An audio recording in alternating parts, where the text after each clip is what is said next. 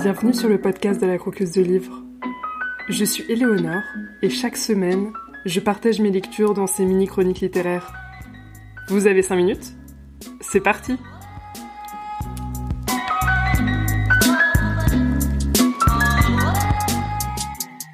Soirée tranquille. Presque chiante. Les sirènes et les gyrophares, on n'y prête plus tellement attention. Ils sont jumelés au bon moment.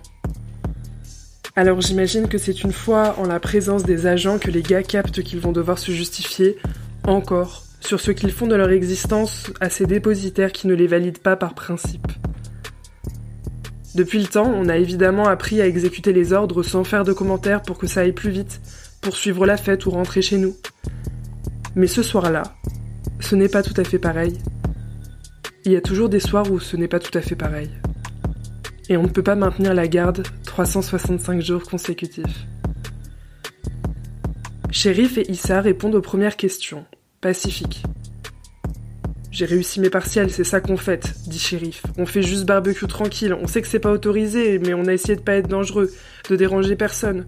Vous voyez bien, même on éteint le son si vous voulez. Il pourrait dire ce qu'il veut, ce soir-là ce n'est pas tout à fait pareil. Plus encore que d'ordinaire, le processus semble avoir été écrit à l'avance, à l'image d'un scénario. Ses rôles assignés, d'adjuvant, d'antagoniste.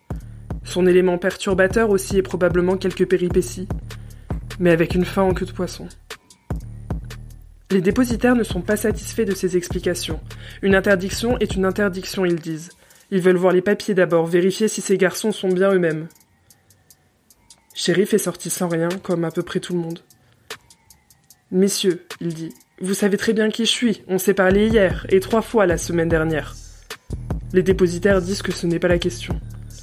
Shérif propose d'aller chercher sa carte, alors il habite juste à quelques mètres dans le bâtiment en face, ça ne lui prendra que quelques secondes, ils peuvent même l'accompagner s'ils ont peur qu'il se barre. On lui répond que c'est pas comme ça que ça fonctionne. Comment ça fonctionne alors? J'essaie de coopérer mais vous ne me laissez pas d'issue, dit Shérif qui commence à perdre patience. Apaise-toi, lui dit Issa. Shérif se calme, mâche sa langue à enseigner un peu. On dit qu'on va procéder à des fouilles, de bien vouloir se mettre en ligne les mains contre le mur.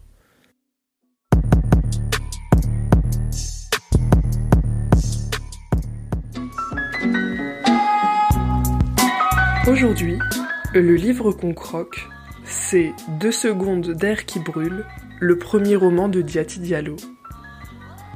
L'histoire se déroule dans une cité de banlieue parisienne. On y suit Astor et sa bande d'amis dans une soirée qui semble assez ennuyeuse et banale au départ, puis qui vire au drame. C'est court et percutant. Il n'y a pas plusieurs fils narratifs à dérouler.